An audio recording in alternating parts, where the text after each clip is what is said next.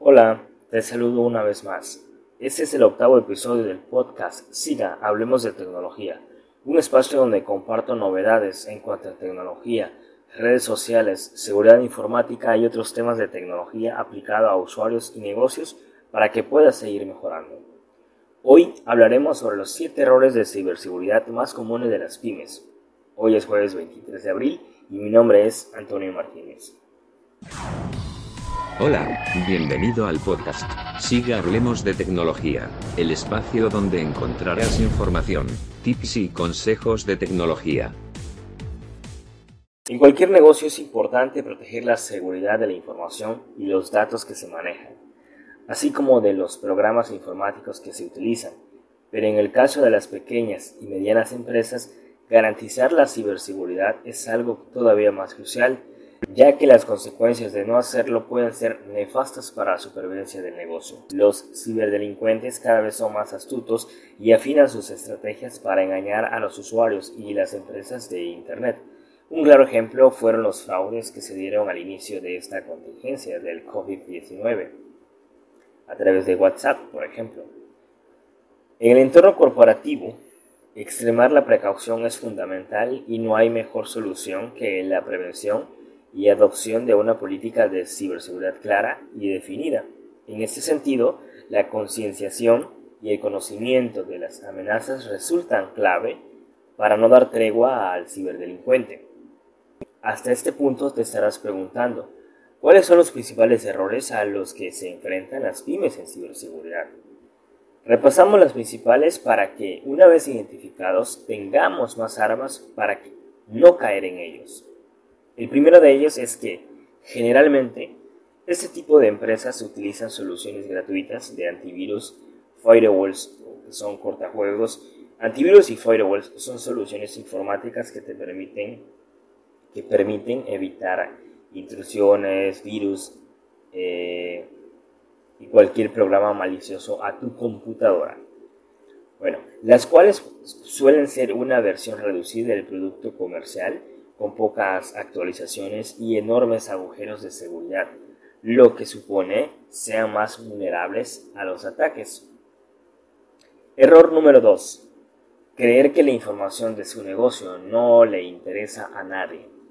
Cualquier información contenida en los sistemas, independientemente de a quién pertenezcan, son de gran interés para los ciberdelincuentes, porque los datos que obtengan como por ejemplo direcciones de correo electrónico, fotografías, números de teléfonos, entre otros, tienen un alto valor en el ciberespacio. Además, se corre el error de infravalorar la información propia que sí puede ser de interés para cualquier posible competidor. Por ejemplo, balances contables, precios, proyectos o investigaciones en curso. Hago un paréntesis y te pregunto, Ahora mismo, ¿tu teléfono móvil tiene una contraseña? Si es así, felicidades, pero no te confíes. Vamos con el tercer error. Considerar que los informáticos son los únicos responsables de la ciberseguridad. Es muy importante tomar conciencia de que la ciberseguridad es un tema del que deben responsabilizarse todos los miembros de la empresa, a través de procesos de actuación correctos, una adecuada gestión de las incidencias o de la forma en que se aborden los requerimientos legales podrán evitarse amenazas de ingeniería social o phishing, por ejemplo. Cuarto error. Smartphone y equipos compartidos.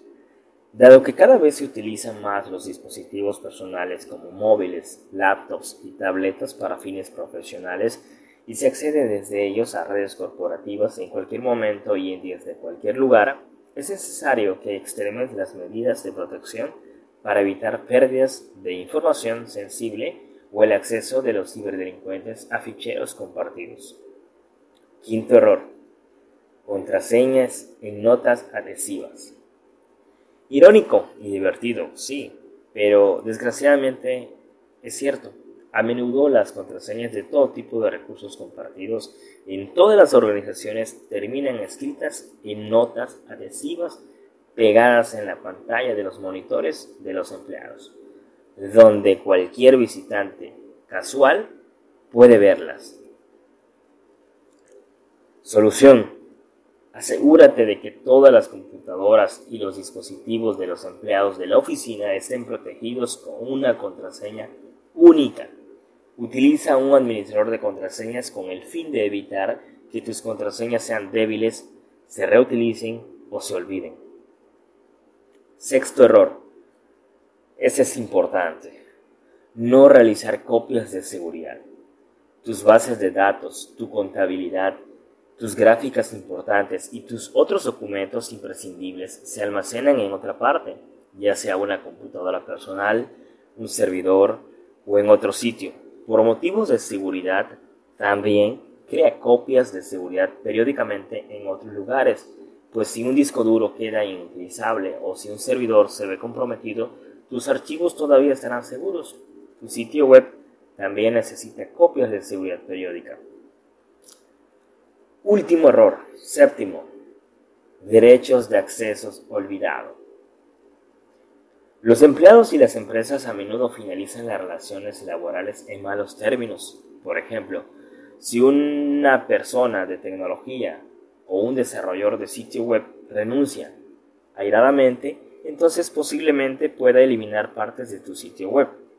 La revocación de accesos es una parte crítica de toda terminación pero incluso antes de eso, limita el acceso de los empleados a esos recursos que necesitan para hacer su trabajo.